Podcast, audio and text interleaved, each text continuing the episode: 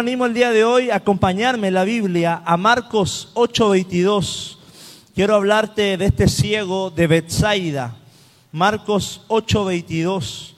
Ahí puedes alcanzar tu Biblia o alcanzar tu celular, lo que tengas más cómodo que te pueda ayudar a leer la palabra. Es bueno tener el contacto visual con la hoja, de ahí no me voy a mover mucho, ahí voy a estar casi pegado en esos cinco versículos. Si los tienen, me da un amén. Qué bueno. Dice la palabra, el título, un ciego sanado en Bethsaida. Vino luego a Bethsaida y le trajeron un ciego y le rogaron que le tocase. Entonces tomando la mano del ciego, le sacó fuera de la aldea y escupiendo en sus ojos, le puso las manos encima y le preguntó si veía algo. Él, mirando, dijo, veo los hombres como árboles, pero los veo que andan. Luego le puso otra vez las manos sobre los ojos y le hizo que mirase, y fue restablecido y vio de lejos y claramente a todos. 26 y último, y, lo envió a su casa diciendo, no entres en la aldea, ni lo digas a nadie. ¿Dónde? En la aldea. Vamos a orar por esta palabra. Señor, gracias por tu palabra. Gracias el día de hoy por este día maravilloso, día del Señor, en tu casa. Bendecimos cada persona que ha tomado el tiempo de apartar este día para ti. También a los hermanos que están en internet. Que la palabra sea bendición, revelación a sus vidas y que pueda crear una transformación en nuestro interior y pueda ampliar nuestra fe pueda, Señor, hacernos crecer, porque cada vez que la Biblia vemos que alguien se topó con tu presencia, hubo crecimiento, hubo milagro, hubo algo bueno para esas personas. Y creemos que hoy tienes cosas buenas para nuestras vidas. En el nombre de Jesús, todos dicen, amén. Y em, cuando leí esta palabra y la tenía hace muchos días en mi corazón, vemos algo acá un problema de visión del ciego y sin duda que todo cristiano necesita tener visión, ya conmigo visión. Tiene que tener visión usted de su vida, de su llamado, de todo lo que usted está haciendo para con Dios. Porque hay una frase que escuché hace tiempo del pastor Dante Gebel, decía, la persona más pobre en el mundo no es la que no tiene dinero, sino la que no tiene sueños o visión. ¿Ya?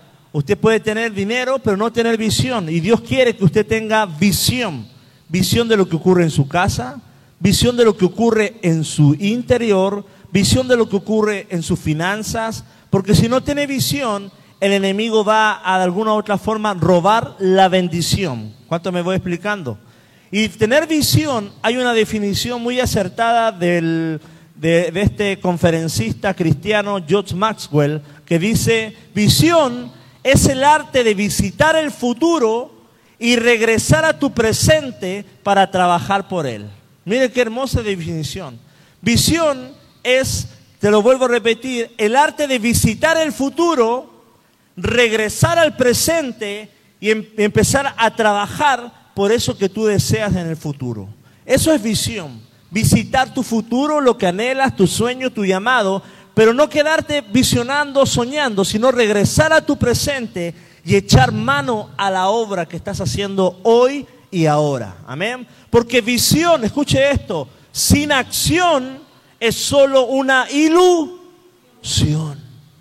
Visión sin acción es solamente una ilusión, una fantasía o una utopía, algo que no tiene contingencia. Y la misma Biblia dice que la fe sin obras es Puedes tener mucha fe, pero si no tienes visión, porque la fe y la obra van juntas, la visión nunca, va a ser, no, nunca la vas a alcanzar. La fe sin obra es muerta. Entonces la palabra acá yo te quiero el día de hoy que no seas solo un soñador, sino alguien visionario que trabaja en su presente. Cuando usted va a un oculista, a un oftalmólogo, la visión perfecta es la visión 2020. Más de algunos ya no tenemos visión 2020, está media dañada. Algunos tienen miopía, tatarapía, muchas pías, ¿verdad? Aquí en los ojos, yo más o menos, ahí, acá más o menos veo. Pero, mi hermano, la visión 2020 es una visión perfecta y cada cristiano tiene que ver las cosas que otros no pueden ver, porque usted está viendo en el espíritu. No es por vista, es por... Y si usted no tiene visión de Dios, mente de Dios, no va a lograr discernir lo del espíritu, los tiempos de Dios, las bendiciones de Dios, las conexiones de Dios, las peticiones de Dios, la voz de Dios, la visión 2020 perfecta en el Espíritu, mi hermano, ¿para qué? Para ver los propósitos de Dios. Porque todo, todas las cosas para los que aman a Dios nos ayudan para... Entonces, hermano, si tú no tienes visión perfecta en el Espíritu, tú tienes que ser una persona de fe. Porque donde otros ven dificultades, problemas, enfermedades, adversidades, yo te declaro esto, tú vas a ver oportunidades y propósitos. Cuando tú te digan, oye, Tierra Blanca, qué terrible, qué feo, que aquí todos ven tormenta en ese lugar, tú vas a ver propósito, vas a ver oportunidades. ¿Cuánto dicen amén? Cuando venga algo malo, tú vas a tener tanta visión que no, tienes tiempo para pensar en lo malo, sino que tu mente va, a estar enfocada en resolver casos tan, tan adversos como lo que te acabo de, de, mencionar, porque tú eres un hombre y una mujer de visión, de reino y de fe. ¿Cuánto dicen amén? vas a este año a tener una perspectiva correcta. Y la perspectiva correcta no es la tuya ni la mía, es la de Dios, la del cielo, no de la, de la tierra. La de la tierra te va a atormentar, la de la tierra te va a conmover, te va a mover, pero cuando tienes la perspectiva del cielo vas a poder caminar confiadamente en Jesús. Y hay cristianos que no tienen esa visión, viven atribulados y aún más se sugestionan de muchas cosas, hermano tenemos que tener una perspectiva, diga conmigo, de Dios, no de hombre. Y ahí es donde tenemos que empezar a cambiar nuestra mente por la mente de Cristo. Amén. Tener, tener visión es ver a corta y a larga distancia. Ojo, ahora voy al texto, espérenme, estoy en, en introducción. Tener visión es ver a corta y a larga distancia. Tú tienes que tener metas a corto plazo, pero visión a largo plazo. Amén. Cuadra. Escribe tu visión en tablas, como dice la, la palabra. Proyectate. Pídele al Señor tus metas a corto plazo y tu visión a largo plazo. Porque la visión a largo plazo va a inspirar a alcanzar tus metas a corto plazo. ¿Sí te estoy explicando? Tu visión a largo plazo te va a dar tanta esperanza, tanta fe, tanto ánimo, tanta ilusión, tanta convicción que vas a trabajar como un, buen trabajador en tus metas a corto plazo. No vas a quedar solamente en el futuro, sino que en el presente vas a empezar a trabajar en lo que Dios te ha dicho. Tus metas a corto plazo te van a ayudar a alcanzar tus metas a largo plazo. Ojo con eso. Tus metas a corto plazo, paso a paso, paso a paso, te van a ayudar a alcanzar tus metas a largo.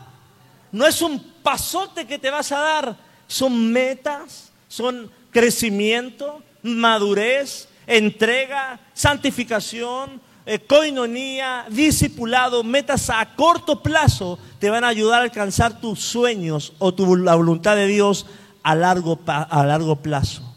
Amén. Una persona que tiene visión, hermano, puede ver en medio de la oscuridad, de la negatividad, cosas buenas en el Espíritu Santo. Vas a, vas a ver personas, chanfle, vas a ver personas o situaciones terribles y no te vas a, ay, qué terrible. Tú vas a decir, aquí hay un propósito. Este matrimonio no tiene solución. Ah, es el, ojo de Dios, pero la visión de Dios esa es la visión del hombre, pero la visión de Dios dice, Dios quiere hacer algo con ese matrimonio. Porque en el área que estás siendo atacado es el área donde Dios quiere usarte. Muchas veces Dios ataca las finanzas porque Dios quiere usar tus finanzas. Dios ataca tu ánimo para, el enemigo ataca tu ánimo para qué desestabilizarte. Pero hermano, no des rienda suelta a lo que el enemigo quiere hacer con tu vida. Tenemos que tener visión y visión, mi hermano, es tener fe. Y la palabra, vamos a ir al primer versículo, dice en Marcos 8:22. De ahí no me muevo. Dice, vino luego a Bethsaida. ¿Dónde estaba Jesús? En Bethsaida. Y le trajeron un ciego y le rogaron que le tocase. Y acá me encanta la palabra porque le trajeron. No fue solamente el ciego. Hermano, acá nos está hablando que hubieron unos amigos, una comunidad que dijo, necesit llevaron a alguien necesitado a los pies de Jesús y estaban haciendo una obra, diga conmigo, evangelística. Ellos trajeron a los pies de Jesús a un ciego. Y esto nos da un ejemplo que cada uno de nosotros debemos traer personas a los pies de Jesús. Le trajeron, hicieron obra evangelística. Y hermano, somos llamados por Dios a traer personas a los pies de Cristo. Yo te pregunto, en, tu historia de vida, ah, ¿se puede escribir este texto? El hermano o el hermano tanto trajo a tal persona a los pies de Jesús. Que se escriba eso en tu vida, hermano. Traer a los pies de Jesús a los enfermos. Dice la palabra que le trajeron. Y la petición era solo para tocarlo, solo tocarlo, dice el, texto. Pero mi hermano, Jesús siempre hace más de lo que le pedimos. ¿Cuántos lo han comprobado en su vida? Tú le pides una cosa y el Señor te da very much, mucho más, porque ese es el Señor. Dice la palabra acá, le trajeron el cielo y le rogaron. ¿Usted está rogando por los perdidos? ¿Está rogando por las personas que no conocen de Dios? Le rogaron, le rogaron para que le tocase. Hermano, era solo tocarlo, pero Jesús no solo lo toca, dice la palabra, que lo toma de la mano y lo saca de la aldea. Lo pudo haber tocado en ese mismo lugar, pero Jesús tiene una visión más amplia de ese ciego. Para él no es solamente un ciego, es un predicador. Para él no solamente es un ciego, es alguien que necesita sanar, alguien que necesita formar su familia, alguien que necesita restituirse en la sociedad. Y dice la palabra que lo toma en su mano y lo saca de la aldea. ¿Por qué? Porque Jesús siempre hace más de lo que pedimos o entendemos. Y esto pasa en este texto, era solo tocarlo, pero Jesús sabía que necesitaba sacarlo de ese lugar de llamado Bethsaida. Dios siempre hace más abundantemente de lo que pedimos o entendemos. Mi hermano, no importa dónde vas, sino quién te guíe. ¿Cuánto dicen amén? No importa dónde vas, sino quien te guíe. Y si te, y si te está guiando Jesús, vas por buen camino vas a un buen, buen puerto. Acá el ciego era ciego. Tenía que tocarlo Jesús, pero Jesús le agarra la mano y el ciego va así. ¿Para dónde me llevas? ¿Para dónde me llevas? No importa si Jesús agarra tu mano, hermano, déjate llevar por el río de su espíritu. Déjate llevar por la dirección de su propósito, porque Jesús no te va a llevar a la quiebra, no te va a llevar a la enfermedad, no te va a llevar al fracaso, te va a llevar directo a tu milagro. Eso es lo que hace Jesús con el ciego. Y el ciego confía, no se resiste, dice la escritura, sino que, ¿qué me, agarró la mano? ¿Qué me agarró la mano Jesús? Ay Jesús, llévame. Llévame hasta donde tú creas que es necesario ir. Toma mis manos, toma mi corazón, toma mi mente, toma mi cuerpo, toma mis pies. Llévame. No importa dónde vas, escucha esto, sino quien te guíe. Y si te guía Jesús, vas a un buen destino. Amén. Y si el día de hoy estás tomado de la mano de Jesús, ten por seguro que tu final, tu postrer estado será mejor que el primero. Porque de la mano de Jesús nunca vamos a ser defraudados, nunca vamos a ser quebrantados de para mal, sino siempre para bien. ¿Cuánto dicen aleluya? Mi hermano dice la palabra en el versículo 23. Ya te hablé de lo primero. Te dije que Jesús siempre hace más de lo que pedimos. Segundo, el proceso. Ya conmigo el proceso. El proceso comenzó cuando Jesús sacó al ciego de la aldea. Y así como este ciego de Bethsaida, a diferencia de otros ciegos, este ciego tuvo un proceso. Y cada cristiano, hermano, va a pasar por procesos en su vida. Procesos en su alma, procesos en su finanza, proceso en su santidad, proceso en su llamado, en toda área. Y a diferencia de Bartimeo, ¿cuántos se acuerdan de Bartimeo? Bartimeo era ciego también, pero recuperó la vista en forma inmediata e instantánea. ¿Sí me voy explicando?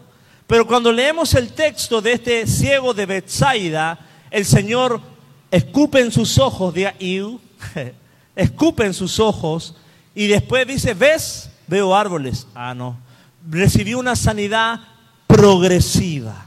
Hay milagros que son instantáneos y hay milagros que necesitan un proceso en nuestra vida. O sea, diga conmigo, tiempo y paciencia. Pero lo bueno es que acá la palabra muestra que este, este ciego pasó por un, un proceso. Bartimeo recuperó la visión de manera inmediata e instantánea, pero este ciego de Bitsaida requería un proceso. Y en la vida, hermano, van a haber momentos en que vamos a recibir milagros, respuestas, bendiciones, toques de Dios, escuche esto, instantáneos. Pero hay otras ocasiones que nuestro milagro, bendición, respuesta, toque de Dios van a necesitar un proceso. No para todos es igual. Son dos personas con la misma enfermedad, ceguera, pero los dos experimentaron un desarrollo del milagro de una manera diferente. La forma en que Dios obra en tu hermano no es la misma forma en la que va a obrar en tu vida. Dios es soberano y puede hacer inmediatamente el milagro en tu vida, pero lo puede hacer progresivamente en la vida del otro hermano. Y ahí es donde nosotros tenemos que decir sí, amén. Porque los tiempos de Dios, las maneras de Dios, la forma de Dios es la que Él ha decidido. Y tenemos que sujetarnos y amar su voluntad. Amén. Mi hermano, acá dice la palabra en el versículo 23. Entonces, tomando la mano del ciego, le sacó fuera de la aldea y escupiendo en sus ojos, le puso las manos encima y le preguntó si veía algo tomando la mano del ciego otra vez. Entonces, hermano, tomar a veces tenemos que tomar pasos hacia nuestro milagro. El ciego no recibió el milagro instantáneamente, pero muchas veces para obtener respuestas, milagros, bendiciones, crecimiento, tenemos que tomarnos de la mano de Jesús hasta donde Él decida darnos la vista hasta donde Él decía darnos el segundo toque que ahora vamos a hablar. Hasta, no hasta cuando tú quieras, sino hasta cuando Él lo, estime pertinente y el tiempo kairos de Dios para eso. Amén. Y quiero meterme ahora en el escupitajo, que dice acá la palabra, entonces tomando de la mano, lo sacó fuera de la aldea y escupiendo en sus ojos, le puso la mano encima. Wow. Yo no sé usted, pero yo me hubiera preguntado, oye, ¿por qué no lo hiciste como Bartimeo? ¿Por qué le escupe, verdad? Me, me agarras de la mano, voy por fe, me sacas para afuera y más encima me escupes. Porque la forma de Dios muchas veces no es la forma en la que nosotros queremos que Dios haga las cosas. Pregúntele a Naamán, ¿se acuerda? Que tenía lepra. Y él quería que el profeta saliera y le dijera, eres sano en el nombre de Jesús, recibe y se enojó Naamán. Pero el profeta que le dijo, ve al río, échate siete chapuzones y ahí está tu milagro. Y Naamán, por su necedad, no quería recibir el milagro hasta que un siervo le dice, Naamán, ¿cómo vas a rechazar la palabra del profeta que te está diciendo siete veces? Sé humilde a, lo que Dios habla a través del profeta. Y ahí es donde tenemos que nosotros no, no dejarnos llevar por nuestro carácter, nuestra idea, nuestra forma de creer que viene el milagro, la bendición, la respuesta, el toque de Dios, sino que es la forma de Dios, la forma del Espíritu Santo para su vida. Y acá le dice la palabra que escupiendo en sus ojos. Mi hermano, el ciego se pudo haber ofendido. Me sacaste para escupirme en la aldea, pero mi hermano, el escupitajo muchas veces no es una ofensa. Escuche esto, es una prueba de humildad. Es una prueba de resistencia. Es una prueba de aceptar la voluntad de Dios en nuestra vida. ¿Qué tanto quieres ser sanado? ¿Qué tanto quieres seguir a Jesús? Y muchas veces nos tocan aguantar humillaciones, aguantar cosas en la vida, pero mi hermano, Dios te llama a aceptar la voluntad de Dios y permanecer fiel hasta el final. ¿Cuánto dicen amén? Mi hermano, perdona a tus enemigos. Muchas veces escucha esto, no porque lo merezcan, sino porque tú mereces vivir en paz. Muchas veces no lo merecen. Hicieron el mal, Dios lo ve, el mundo lo ve, pero no, por, no porque lo merezcan, sino porque tú mereces vivir con un shalom de Dios en tu vida, con paz del cielo. Tú desarraigarte de todo eso que tienes en tu, en tu corazón. El escupitajo, hermano, es una prueba para formar tu carácter. Y mi hermano, yo te quiero decir algo, vas a ser feliz. Pero antes de ser feliz, escucha esto, Dios te tiene que hacer fuerte antes de, ponerte en el ministerio, antes de usarte, antes de, de moverte, Dios te tiene que hacer fuerte. Dios tiene que hacerte fuerte y te hace fuerte a través de pruebas, a través de aceptar su voluntad, a través de entender el tiempo de Dios. Va, a haber plenitud en tu vida, yo lo creo hermano, va a haber el gozo del Señor. Pero antes de que seas feliz, Dios quiere hacerte fuerte. Fuerte como el búfalo, como las águilas, con una fortaleza espiritual que no te tumbe. Y yo creo que quizás tú estás pasando en un momento en el que Dios te está haciendo fuerte en un área y es necesario, porque e, esa fortaleza, hermano, traerá bendición a tu vida. Y aún más aún en el escupitajo, la cultura judía pensaba que la saliva del primogénito era curativa. ¿Ya? Si tú veías una familia y un primogénito era el, primogénito, había un enfermo, le untaba la salida porque ellos pensaban que era curativa culturalmente. Y acá el Señor da una enseñanza en el texto, dentro del contexto. Él es el primogénito Hijo de Dios. Es el, único Hijo de Dios. Y Él de manera eh, eh, ilustrativa, pedagógica, escupe sobre ese hombre ciego y le da a entender que no, no, no solamente es el primogénito de alguien en la tierra, sino que es el Hijo unigénito de Dios y la capacidad sanadora está sobre él y radica en plenitud en su corazón y declara palabra de sanidad sobre él.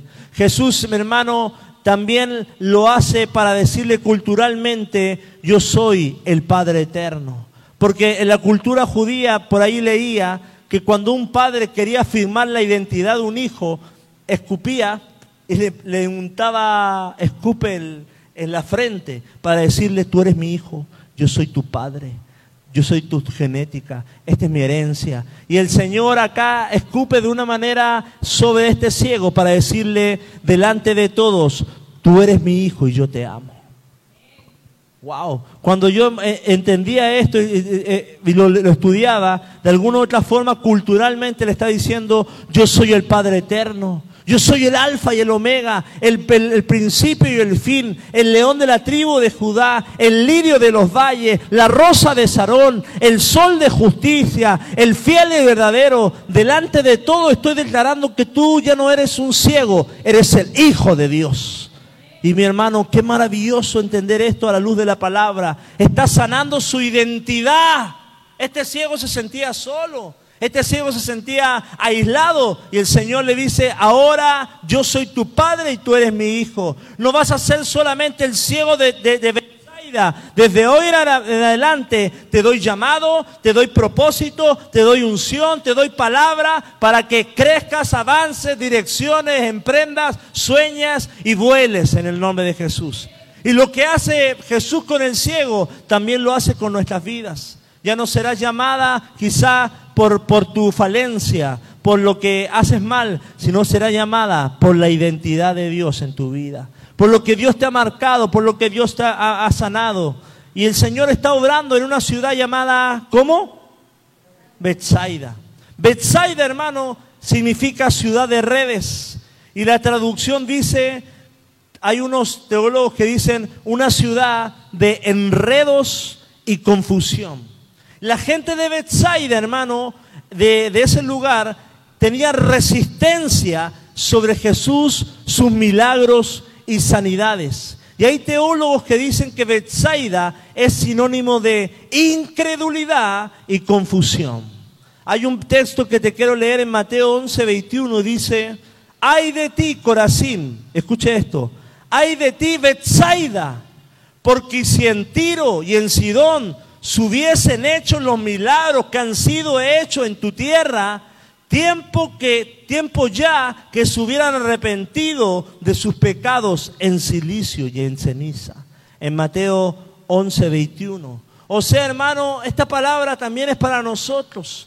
A, a Betsaida le dice, ay de ti, Betsaida, tanto milagro tuviste, tanto prodigio viste, tuviste al mismo Salvador en tu tierra. Y, le dice, si todo lo que ocurrió en tu tierra hubiera ocurrido en Tiro y en Sidón, estos de Tiro y Sidón se hubieran arrepentido y hubieran caminado directo a la voluntad del Padre. Y hermano, muchas veces hay cristianos de así.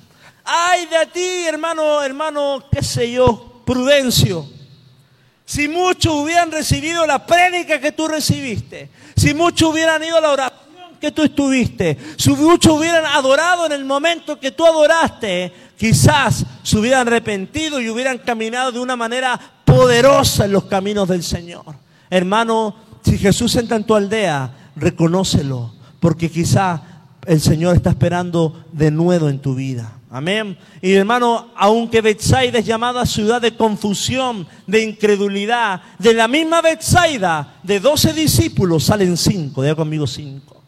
Del lugar de confusión, del lugar de incredulidad sale Andrés, Felipe, Jacobo, Juan y Pedro. Independiente del lugar de donde vienes, Dios tiene, Dios tiene tanto poder, tanta autoridad para sacarte el ADN, la mentalidad de donde vienes y poner mentalidad de reino, sin importar tu pasado, tu procedencia y el lugar de donde vienes y decirte yo te quiero usar y seas mi, mi- mi discípulo. ¿Cuánto dicen amén?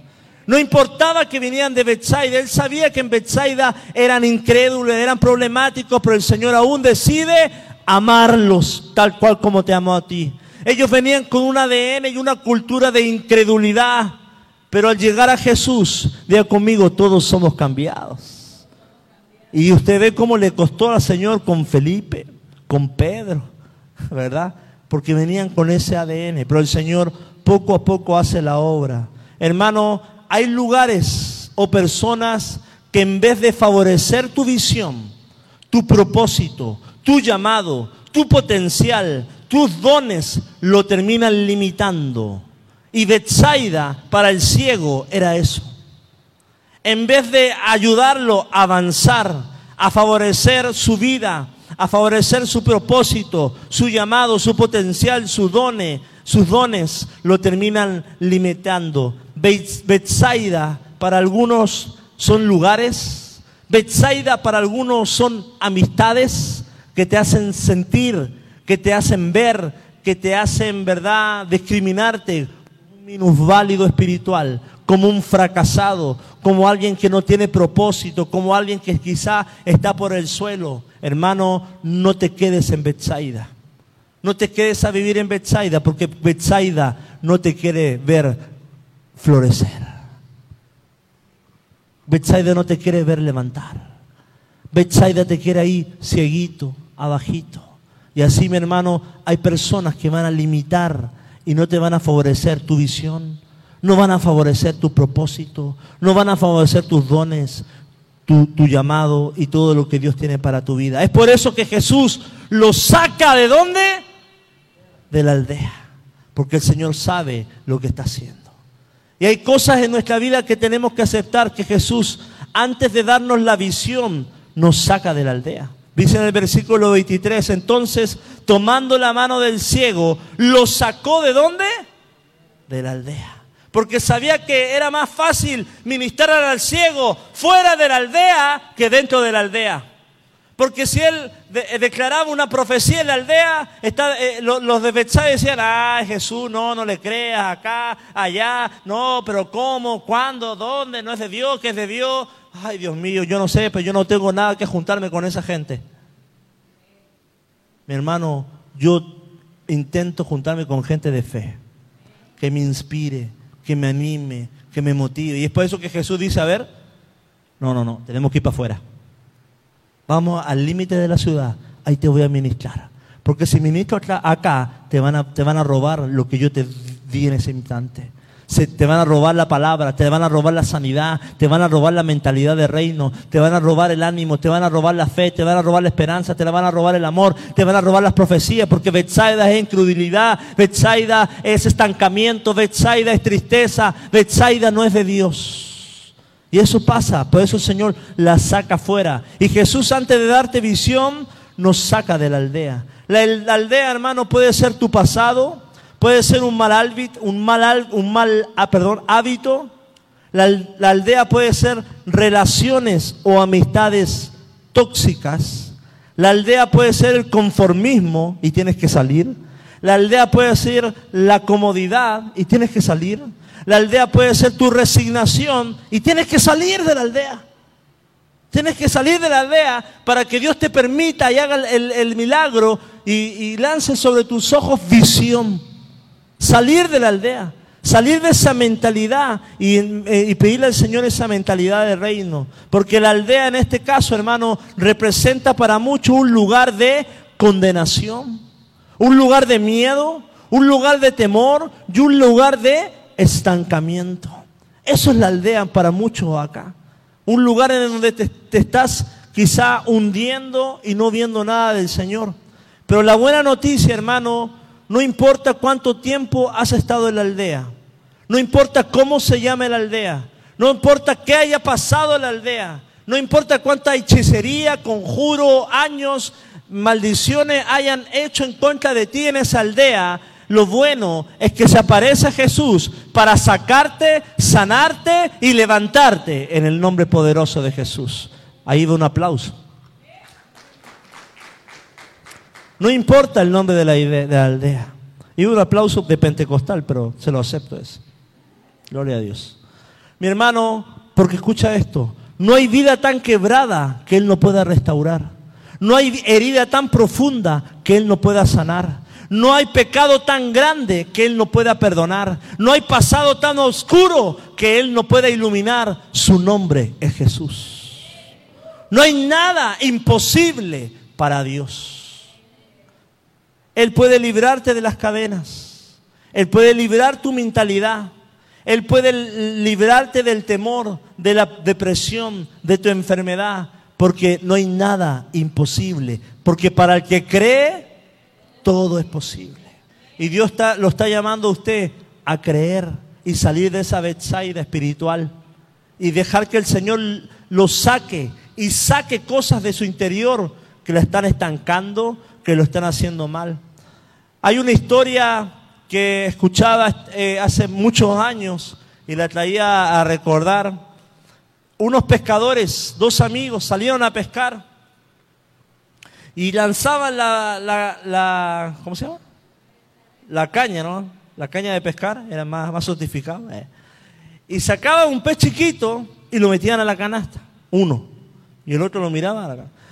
Metía la, la caña, sacaba otro pez chiquito y lo metía en la canasta.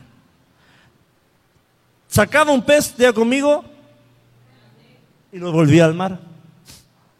Volvía a tirar la caña, sacaba un pez chiquito y lo tiraba en la canasta. Volvía a tirar, tiraba un pez grande y lo tiraba al mar. Y hasta que este lo queda viendo y este deja los puros peces chiquitos y lanza todos los peces al mar. Y le pregunta, oye, tú, amigo, amigazo, cada vez que pescabas un pescado grande, yo veía que lo devolvías al mar. Y el amigo le pregunta al otro, ¿por qué haces eso? Y el otro le responde, a mí me gusta cocinar mi pescado y me gusta cocinarlo entero. Y el problema es que mi sartén es muy...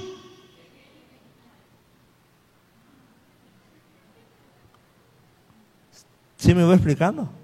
Y ahora acaba la reflexión. Tiene un sartén muy pequeño y el tamaño de tu sartén representa tu visión. Porque si estás viendo que hay peces grandes, ¿por qué no cambias el sartén? Empresarios, comerciantes, actualízate, modernízate, da factura, paga impuestos. Porque tu sartén está muy Porque en un momento va a llegar una empresa y te va a pedir tanto, tanto, tanto. Factura, es que tengo un sartén chiquito. Mi visión es chiquitita. Yo hago empanadita, cositas chicas. Vendo un pañal. A mí, evidentemente, me llega, oye, ¿usted da factura? Sí, doy factura. Ah, porque mi visión es, aunque mi local es, pero mi visión es. ¿Y usted qué visión quiere? Grande.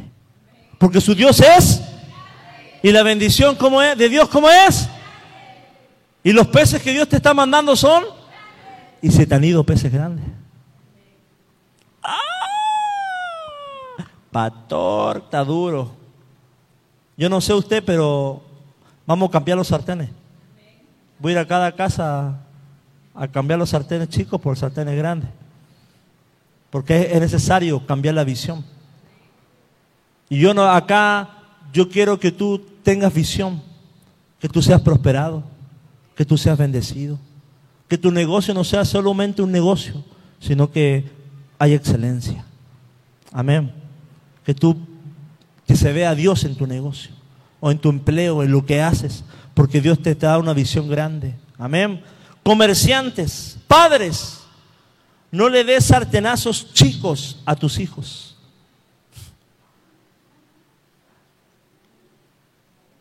Si tú quieres que tu hijo tenga una visión grande, tienes que invertir en tus hijos. Tiempo, clases, mandarlo a qué, qué sé yo, porque tus hijos necesitan tener una visión grande. Y si te ven a ti con una visión, ellos van a, llegar mucho más de lo que tú has alcanzado. Amén. Dios pone, Dios nos pone, Dios te pone en lugares grandes, no por equivocación. Es la, la visión de Dios sobre tu vida. ¿Cuántos dicen amén? Dios te pone en lugares grandes no por equivocación, sino porque es la visión de Dios sobre tu vida. Y yo siempre le llegaba acá y decía, Señor, está muy grande esto. Yo. Pero el Señor dice, es que mi sartén es grande. ¿Cuántos van diciendo amén, casa de fe? El Señor no se equivocó con, el, con lo grande. El Señor va a llenar este lugar. Y nuestra visión nunca ha sido pequeña, siempre ha sido grande. Visión de reino. Así que en eso vamos a caminar. Dios pone peces, pero necesitan un buen sartén. La solución de esta persona no era devolver los peces grandes al mar, es cambiar el sartén pequeño por el sartén grande. Y así cada uno, yo doy gloria a Dios con los empresarios que veo porque veo que compran algo y con una gana, una motivación, me llegó este paquete acá, acá, gloria a Dios, hermano, eso se llama argentinismo, creerse el cuento, echarse uno ganas, tener visión, ánimo, no se miren, no, no, como dice la palabra, no tengan en menos los pequeños comienzos.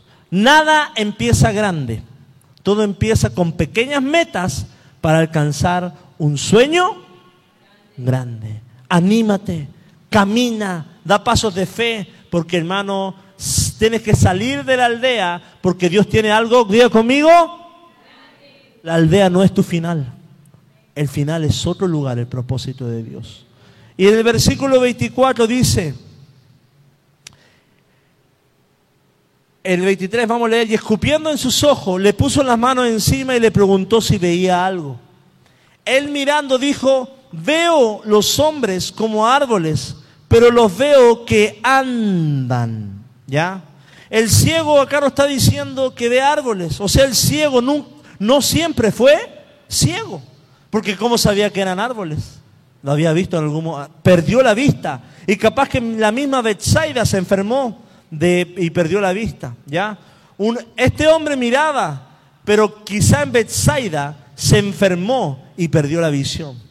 Y puede ser, hermano, capaz que no estás ciego, pero capaz que vives en una Betsaida y quizá en, en tu vida te robaron la visión, te robaron la niñez te hicieron trabajar, qué sé yo. Te robaron la adolescencia. En una etapa linda de tu vida te la robaron. No, no, no disfrutaste una etapa. Te robaron el llamado, te robaron la fe, te robaron las ganas de estudiar. No estudiaste lo que tú querías, sino lo que querían tus padres. Te robaron, te apagaron tus sueños, tus metas, tus promesas. En Bethsaida puede que tú pierdas la fe. Puede que tú pierdas el enfoque. Puede que tú pierdas el llamado escuchando las voces que no te tienes que escuchar. Viviendo en el lugar en el cual no tienes que estar conviviendo con las personas que quizás no te no suman nada a tu llamado, a tu don, a tu propósito, a tu enfoque, a tu visión de reino. Y el Señor te dice, sal de la aldea. ¿Qué ves? Veo árboles, veo árboles que se mueven. Mi hermano, decir, decir, decidir seguir a Jesús te devuelve la vista, la alegría, el futuro, el destino, el ministerio, el llamado, la vida. Cuando tú decides seguir a Jesús, todo vuelve a tomar destino y razón en tu vida. Sin Jesús, hermanos, vagábamos, como dice la canción, como un pájaro herido en el desierto. No teníamos día conmigo visión. Pero el primer toque Jesús lanza un escupitajo sobre este ciego y el primer toque le devolvió la vista al ciego, pero el hombre aún no tenía, ya conmigo, claridad. Pues tenía vista, pero no tenía claridad. No lograba ver, enfocar bien, no tenía visión aún.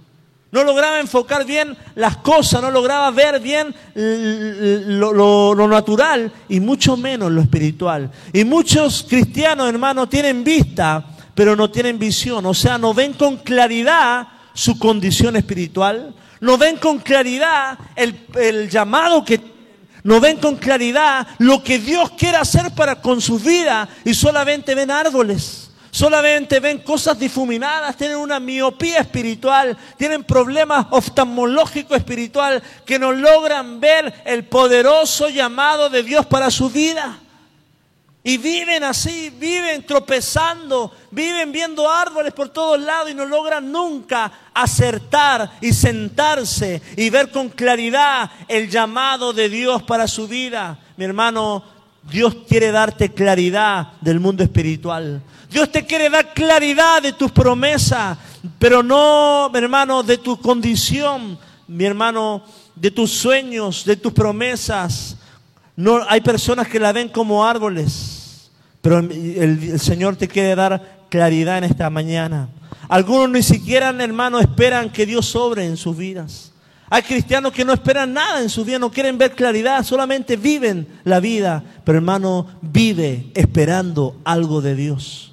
Porque el que vive esperando recibirá algo de Dios. El que vive viendo la voluntad de Dios mi hermano, ven hay personas que ven el negocio como árbol, sin claridad. No veo para dónde va, ni fu ni fa. Hay personas que ven su matrimonio como árbol. Pídele a Dios que te dé claridad. Hay personas que ven su vida sin claridad. ¿Qué pasa en mi interior, Padre? ¿Por qué me siento triste? ¿Por qué estoy mal? Dame claridad. ¿Qué, me, me agobia? ¿Qué demonio me está atormentando? ¿Qué tengo que quebrantar? ¿Qué tengo que abandonar? ¿De dónde tengo que salir? ¿Dónde tengo que moverme? ¿Qué tengo que soltar? ¿Qué tengo que declarar? ¿Qué tengo que hacer para ser libre? Dame claridad, Espíritu Santo. No te conformes con esa agobia del espíritu. Hay personas también que ven a sus esposos como árboles, sin pelo, sin hojas, sin nada, sin cosas así. Es un chiste chileno, gracias. Malo el chiste, no me están saliendo los chistes hoy en día, hermano. Ríase por amor. Mi hermano, qué bueno sería que en la vida todo funcionara, escuche esto, a la primera, pero muchas veces no es así. A este ciego, a la primera, no le funcionó. ¿Están leyendo la Biblia? Un poquito de expresión. Amén. Amén. Ayúdenme a predicar. A la primera no le vino el milagro, pero a la en el segundo toque sí vino la claridad del Espíritu Santo. Y muchas cosas en tu vida no van a, no van a funcionar a la primera. Pero tenemos que darle gracias a Dios por todo lo que empezaste. Con ese encuentro quizá Dios no te va a tocar en tu primer encuentro, en tu primera visitación, en tu primer servicio. Y al igual que este ciego, diga conmigo, necesitas un segundo toque. Y si tú estás diciendo, pastor, oh Dios, yo no veo con claridad, pídele al Señor un segundo toque. El segundo toque te dará visión como el ciego. Te dará claridad como al ciego, te dará dirección como al ciego, te dará destino como al ciego, te dará unción como al ciego, te dará fortaleza como está ciego. Mi hermano, no siempre es la primera, la reunión que te trae revelación. Muchas veces en el primero, en el segundo, pero es la voluntad y el tiempo de Dios. No siempre es el primer toque el que trae sanidad, liberación, unción y gracia. Muchas veces es el segundo. Y escucha esto, hay batallas que vas a tener que pelear más de una vez para obtener la victoria. Hay batallas que vas a tener que pelear más de una vez para obtener la victoria. Batallar en oración por tus hijos, batallar en oración por tu propósito, batallar en oración por tu llamado, por tu ministerio, por tu empresa, por tu vida. Hay batallas que, hermano, como te acabo de mencionar, que tienes que pelear más de una vez para obtener la victoria. Quizás tú estás diciendo, pastor, estoy en la quinta batalla, ya he, resistido, pero la victoria viene, hermano. La victoria sí o sí te la, la dará el Señor. Hay batallas en la vida, hay batallas en la familia, hay batallas en la salud, hay batallas en la finanza, en el ministerio, en la iglesia, mi hermano, que serán más de una vez para obtener lo que te acabo de decir la victoria del Señor. Pero ten por seguro que sí o sí el Señor te dará la victoria, porque Él te ama y, tú eres su hijo. ¿Qué tal si le das un aplauso al Señor? Él es bueno y Él sabe lo que hace. Y sin duda, Él te dará la victoria grandemente en tu vida. Dice la palabra acá.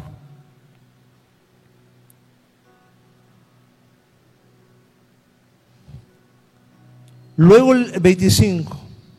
Luego le puso otra vez las manos sobre los ojos y le hizo que mirase. Y, y, restablecí, y restablecido, perdón. Luego le puso otra vez las manos sobre los ojos y le hizo que mirase. Y fue restablecido y vio de lejos y claramente a todos. Y ese versículo me encanta, porque escuche esto. Dios Jesús no deja nada a medias. Voy a con el hermano de acá. Dios no deja nada a media. No se duerme, hermano. Nada a media. Él pudo haber dado el primer toque al, ciego y se pudo haber ido. Pero vio que el ciego aún no veía con claridad. Y así como el Señor no dejó nada a medias con este ciego que le faltaba claridad, que veía árboles, hermano, te quiero decir de parte de Dios que en tu vida, en la vida de tu familia, en las cosas que están sucediendo a tu alrededor, Dios no te va a dejar botado en el camino, Dios no va a dejar nada a media en lo que te ha sucedido, Dios no te va a dejar a media en tu negocio, no te va a dejar botado en, en la senda, porque Dios dice la palabra que el que comenzó la buena obra en vosotros la perfeccionará hasta que Cristo venga. Dígame un amén. Amén. Él no te va a dejar a medias.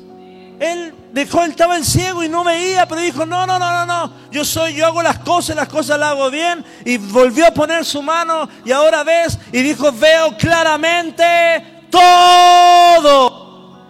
Y eso pasa, hermano, porque el Señor cuando hace una obra en tu vida te está diciendo, yo cuando hago algo, te amo tanto, te quiero tanto, te saqué de la aldea no para dejarte viendo la mitad, no para dejarte viendo nublado, te saqué de, tu pecado, de tu llamado, te saqué del lugar de, donde eras quizá eh, quebrantado, donde eras humillado, no para que vivieras en fracaso, sino para que vivieras en victoria en el nombre de Jesús. Y esta palabra, hermano, Jesús no lo, dejó viendo como árboles. Jesús no, no, te va a dejar medio bendecido, no te va a dejar medio salvo, no te va a dejar medio liberado, no te va a dejar medio sanado, no te va a dejar con media casa, no te va a dejar con media familia convertida. Claramente verás a todos. Dale un aplauso al Señor. Porque Dios no deja nada a medias. El segundo toque. La Biblia habla mucho del segundo. No fue Caín, sino Abel quien presentó la mejor ofrenda.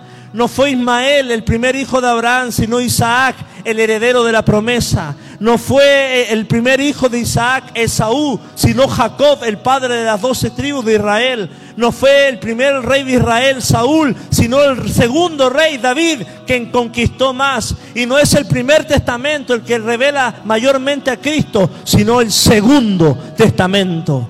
Porque el segundo toque viene a revelar, a sanar, a traer un renuevo, a traer claridad, a traer visión, a traer ánimo, a traer aliento, a enfocarte, a levantarte, a empoderarte, a decirte, te saqué de la aldea para que vieras y vieras con claridad. No te saqué del mundo para fracasar, no te saqué del mundo para que retrocediera. Te saqué del mundo para triunfar, para bendecir, para hacer bendición a ti y a tus Y escucha esto, antes que aplauda, escucha esto. No fue tu primer nacimiento el más importante. Yo nací el 12 de diciembre del año 84. Y a mí me dicen, ay, es que naciste el 12 porque la Guadalupe te, te cuida. No, no, no, no, no, no, no. Yo nací el 12 de diciembre, mi primer nacimiento, pero fue más importante mi segundo nacimiento en Cristo Jesús que mi primer nacimiento, porque mi segundo nacimiento me posiciona en Cristo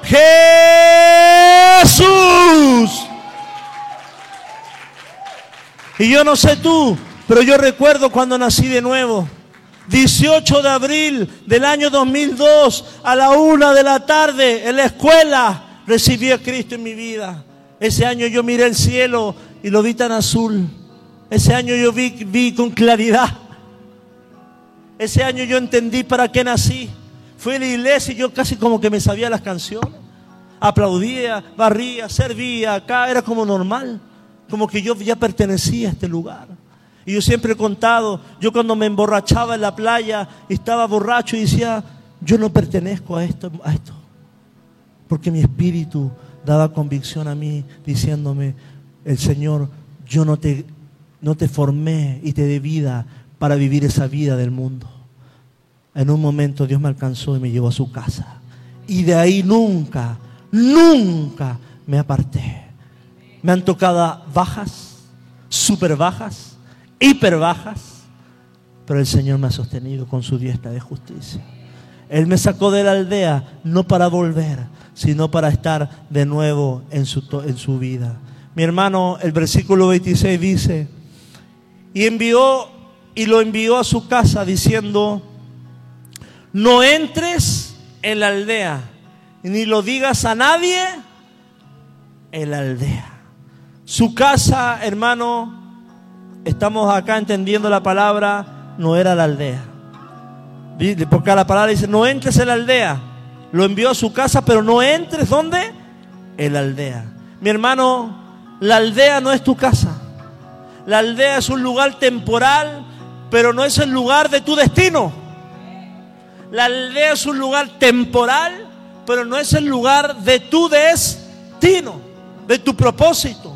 Dios permitió que nacieras en Nazaret.